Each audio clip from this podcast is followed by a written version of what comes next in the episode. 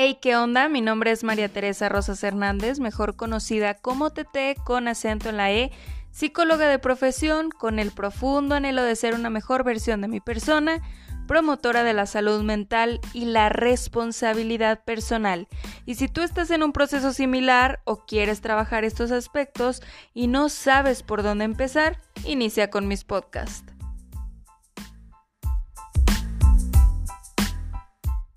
Hey, ¿qué onda? ¿Cómo estás en este lunes? Espero que esté siendo un día productivo, alegre, feliz, grandioso, maravilloso, casi que perfecto o que sea como tú decidas que sea porque al final la vida eso es la vida son las decisiones que tomamos diariamente desde que yo me levanto y decido que mi día va a ser chingón probablemente lo sea porque reitero que me estoy programando para ello y si por el contrario yo digo va a ser un día muy pesado probablemente así sea también yo soy Tete con acento en la E y estoy muy agradecida de que estés nuevamente conmigo. El día de hoy hablaremos de un tema que a mi parecer es muy importante, sobre todo en este tiempo de pandemia, el cual es la ansiedad. Muchos de nosotros estamos atravesando ansiedad por el encierro o por estarnos readaptando a esta normalidad.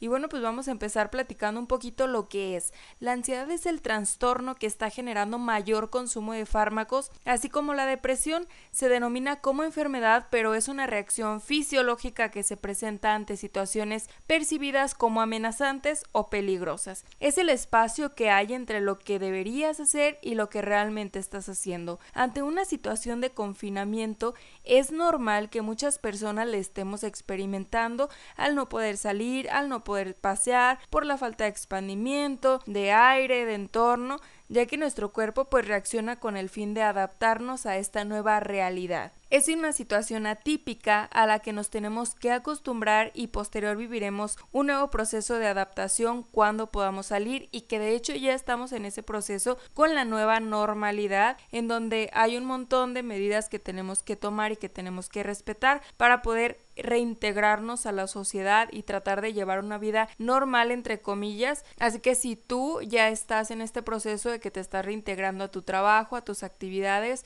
te invito a que seamos empáticos con las personas que nos rodean. Yo creo que más de uno tenemos familiares que pudieran ser vulnerables ante este virus debido a que tienen enfermedades crónicas, así que nada se nos quita utilizando responsablemente el tapabocas, el gel antibacterial y lavarnos constantemente las manos. Este tema me gusta mucho porque no lo hablo desde mi experiencia como psicóloga, sino que lo hablo desde mi experiencia al haber padecido ansiedad durante más de un año. La ansiedad en sí es pues la invasión de pensamientos del futuro. Regularmente los seres humanos queremos subirnos a esta máquina del tiempo y vivirnos en el pasado, en el futuro, pero casi nunca en el presente. Y pues el costo de vivirnos en el pasado o que demos pie a pensamientos invasivos del pasado es la depresión.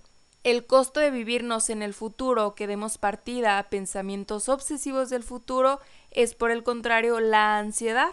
Entonces tenemos que entrenar nuestro cerebro porque la ansiedad no se cura de la noche a la mañana ni con fármacos. Sí ayudan, pero necesito hacerme cargo primero yo de mi persona y en conjunto con la psicoterapia, pues esto se logra eh, mucho más fácil. Como mencionaba, en la ansiedad los pensamientos obsesivos juegan un papel muy importante y si quiero minimizar los ataques de ansiedad necesito ser consciente de ellos y entrenar mis pensamientos. Y a lo mejor tú te preguntarás, ¿pero qué es un ataque de ansiedad?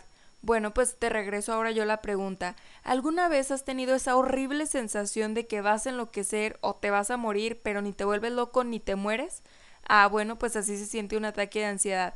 Es una sensación horrible en donde no sabes cómo reaccionar, tu cuerpo se invade de miedo y tienes un montón de sintomatología que no alcanzas a, a procesar y no alcanzas a eliminar o está simplemente fuera de tu control. Pueden aparecer de la nada, pueden tener diferentes niveles de intensidad y síntomas dependiendo pues de quién lo sufre. Un ataque de pánico es la aparición súbita de miedo o malestar intenso que puede alcanzar su máxima expresión en cosa de minutos. Y ahora sí me gustaría empezar a compartirte mi experiencia. Considero yo que siempre he sido una persona muy nerviosa, muy preocupona, muy intensa con mis pensamientos, siempre le doy muchas vueltas a una situación que en realidad no amerita que lo procese tanto, pero nunca me, me trajo un problema en sí. Sí, eh, empecé yo desde muy chica a padecer temas de colitis nerviosa, de gastritis y hasta hace más de un año, casi dos años, el problema de colitis se hizo muy fuerte. Eh, eran días de mucho dolor, de no saber qué hacer, de no saber si en realidad era colitis o alguna otra situación. Me hice muchos estudios, eh, yo sentía como que ningún doctor me llegaba a una conclusión o a un diagnóstico certero hasta que acudí con un buen amigo Alan, ojalá me esté escuchando, con el cual estoy muy agradecida porque él fue quien me dijo, ¿sabes qué? Si es colitis y me dio un tratamiento y me dio algunos tips de lo que yo tenía que empezar a mejorar y a trabajar. El problema se solucionó hasta cierto punto. Meses después es que empecé con insomnio. Yo me despertaba todos los días a las 3 de la mañana y yo me asustaba mucho porque decía, y lógicamente, ¿no? Cuando vemos una película de miedo, todo sucede a las 3 de la mañana. Y yo decía, la hora del diablo, se me va a meter el pichi diablo o algo. Obviamente no era esto. Lo que pasaba era que mi cuerpo me estaba mandando señales de alerta de que los niveles de cortisol estaban muy elevados. Es decir, que yo estaba muy estresada y era momento de parar y hacer algún cambio. Sin embargo, yo lo evadí y dije, esto es irrelevante, ya he pasado por esto, no pasa nada, eventualmente pasará. Posterior inicié nuevamente con colitis, pero esta vez se presentó de manera más fuerte. Eh, de tal manera pues que habían incluso hasta cuatro o cinco días que yo no podía ir al baño por el dolor tan fuerte que tenía y por lo inflamada y, y demás. Entonces fue aquí cuando yo dije, ya esto no puede continuar, necesito hacerme cargo, mi cuerpo me está hablando de que hay algo que no estoy dejando ir, que no estoy soltando y que me está atormentando demasiado.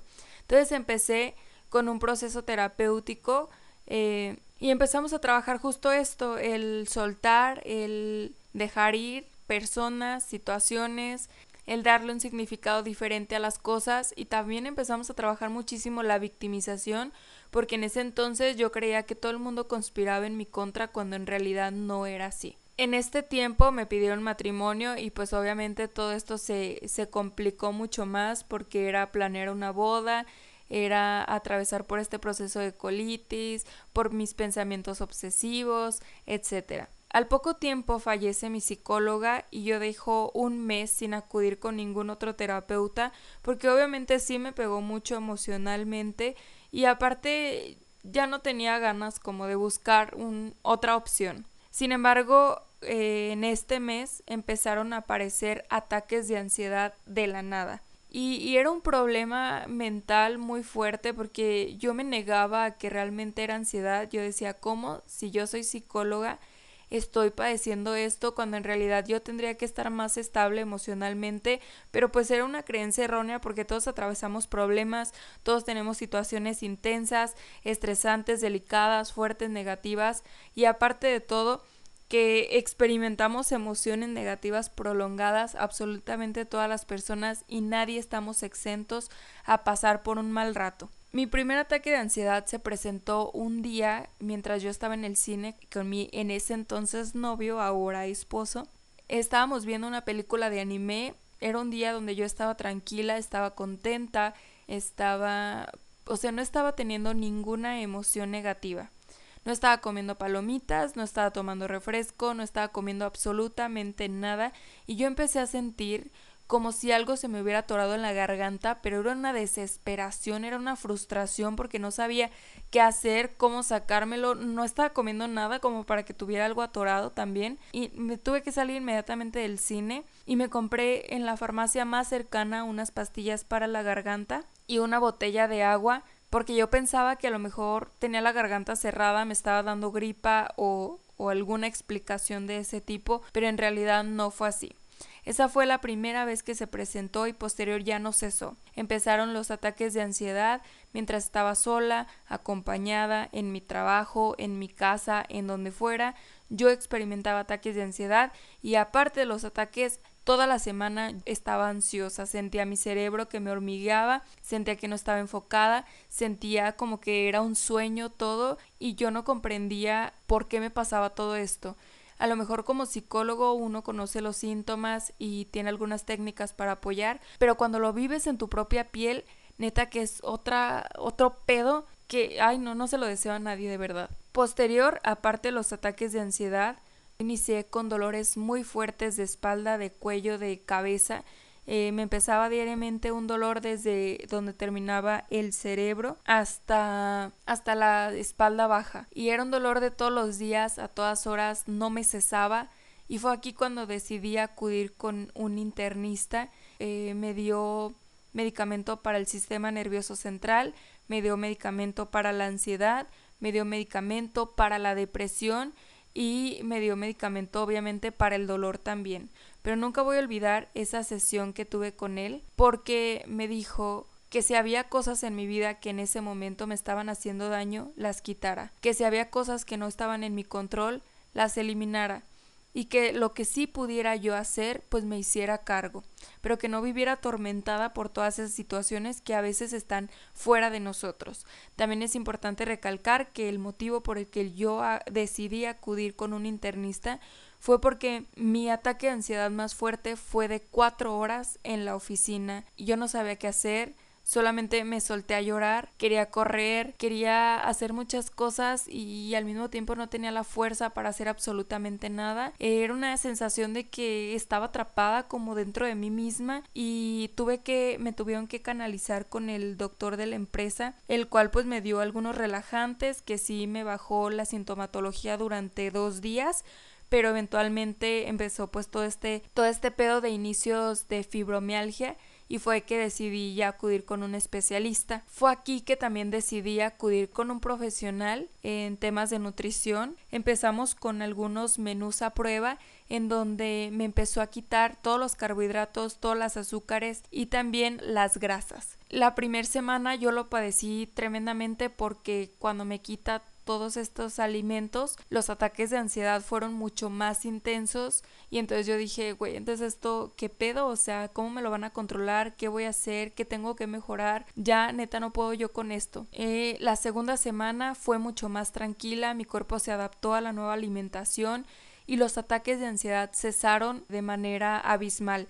Es decir, que si yo estaba teniendo tres ataques de ansiedad diarios, estaba experimentando ya tres ataques de ansiedad semanales, lo cual para mí fue, hijo, pues una ventajota. Empecé a acudir nuevamente a psicoterapia con mi actual psicólogo en donde empezamos a trabajar de lleno la ansiedad y el identificar el objetivo. Parte de lo que yo trabajé fue el ser paciente conmigo, el ser empática, el ser responsable, pero también el ser cálida, porque yo diariamente me juzgaba, me etiquetaba, enjuiciaba y era muy dura conmigo porque creía que yo era la culpable de estos ataques de ansiedad conscientemente cuando era un pedo que iba desde el inconsciente. También me equivoqué mucho al pensar que los ataques de ansiedad se podían curar de la noche a la mañana, es decir, que de un día a otro yo ya los iba a poder solucionar y no era así. Entonces eso me desesperaba muchísimo y generaba que los ataques de ansiedad se presentaran de manera muy frecuente porque eh, el hecho de que yo quería controlarlo y no podía me generaba de verdad que una frustración tremenda y una desesperación de que no estaba en mi control pues. Entonces fue trabajar muchísimo esa parte de la paciencia,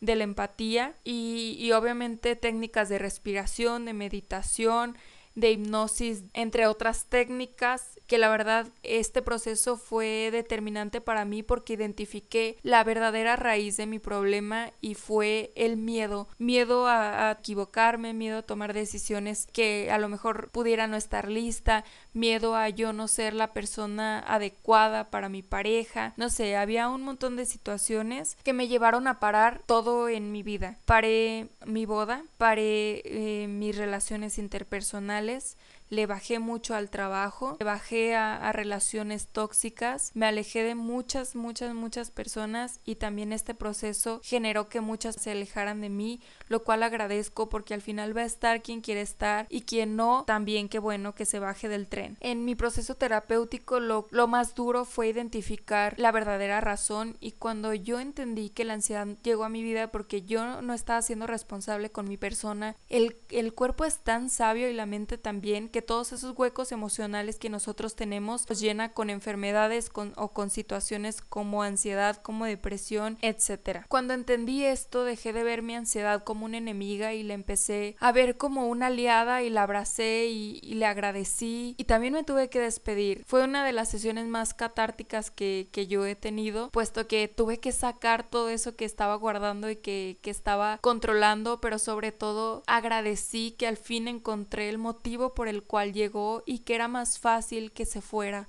a partir de ahí. Cuando estamos en este proceso de ansiedad, pensamos que de verdad nos vamos a volver locos, se nos va a borrar el cassette, eh, que esto nunca va a parar, que no, no lo vamos a poder eliminar de nuestra vida, que es algo con lo que vamos a tener que vivir por siempre y no es así. La ansiedad trata de identificar qué es lo que hay que trabajar y hacerte cargo de ti y de tus situaciones. También en este proceso todo inicia de determinado grado, hay altibajos, hay fases de estancamiento, hay mejoría, hay recaídas eh, y pues obviamente hay síntomas, hay pensamientos, hay temores, hay obsesiones.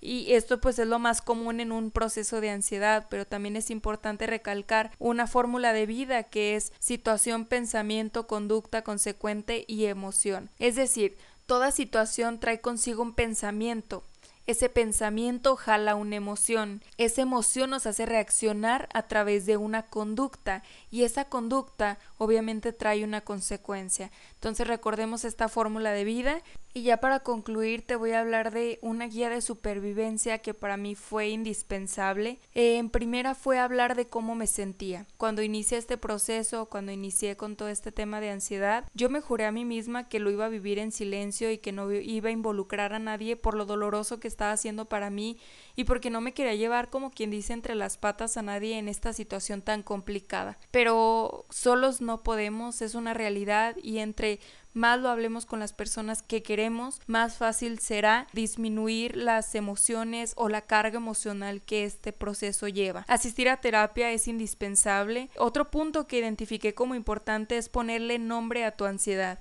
es decir, identificar por qué llegó y hacerte cargo de esta situación. Bueno, si yo identifiqué a lo mejor en mi situación que el tema de, de casarme me generaba mucho miedo, me generaba mucho estrés, pues tuve que parar, analizar y decidir.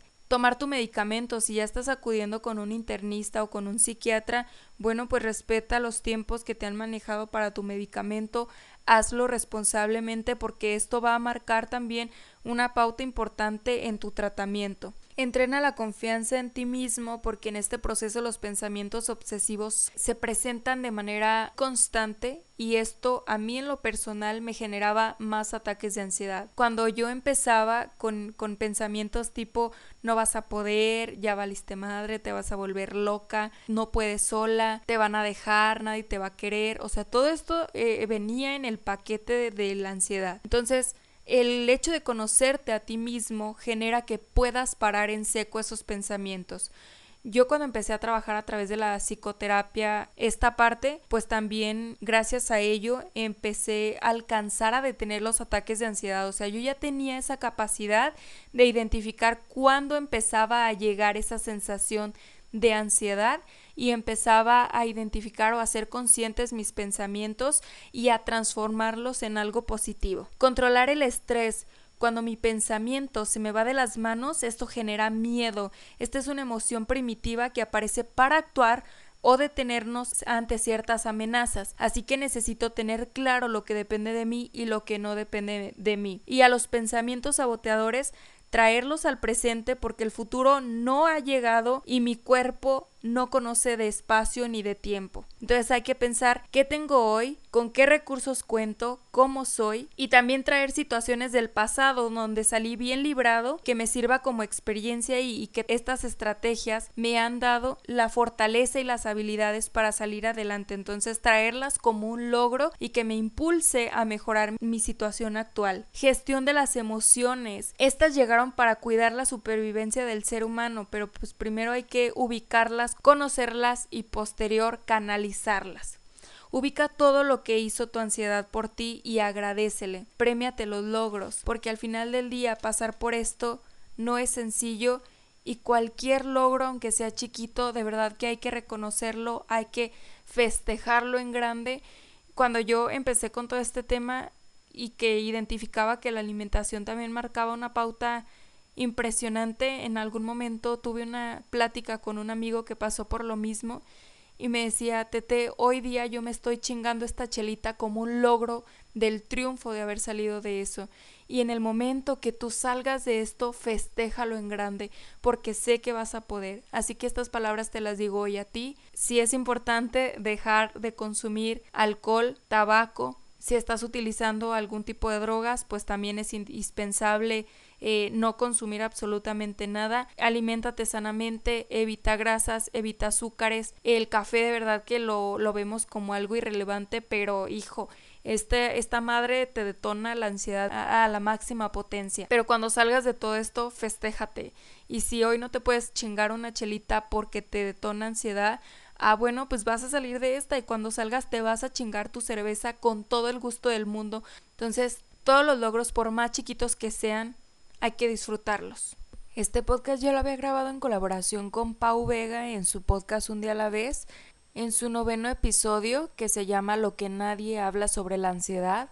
Eh, lo estoy regrabando, estoy reciclando este tema. ¿Por qué? Porque esta va a ser la pauta para los siguientes temas aquí en mi plataforma y también porque este espacio lo quiero utilizar para agradecer a todas las personas que estuvieron acompañándome en estos momentos tan difíciles, como lo fue mi mejor amiga Marisela Sánchez Cabello, que sin conocer lo que me pasaba, sin entender lo que me sucedía, ella eh, me acompañaba al doctor, me llevaba inmediatamente cada que me veía mal, me apoyaba, me respaldaba, me supo escuchar y aprendió a entenderme también en esta situación.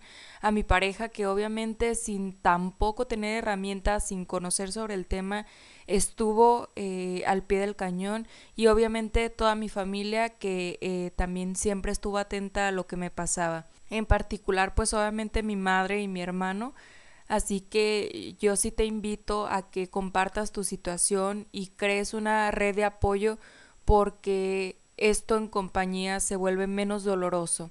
Y si por el contrario tu familia, tus conocidos, tus amigos no te saben entender y el apoyo que recibes es de una manera inadecuada, no los culpes, también hay que entender que ellos no tienen las herramientas para apoyarte, así que hay que acudir con un especialista o también te espero en mis redes sociales para que interactuemos y si sientes la confianza de expresarme y comentarme tu situación, ahí voy a estar para escucharte y para entenderte. Te repito mis redes sociales en Instagram, que es donde más activo estoy, me encuentras como a prueba y error, en Facebook me encuentras como María Teresa Rosas Hernández, mi Instagram personal, TTRH. Y pues muchas gracias por estar aquí conmigo, nos escuchamos el siguiente lunes.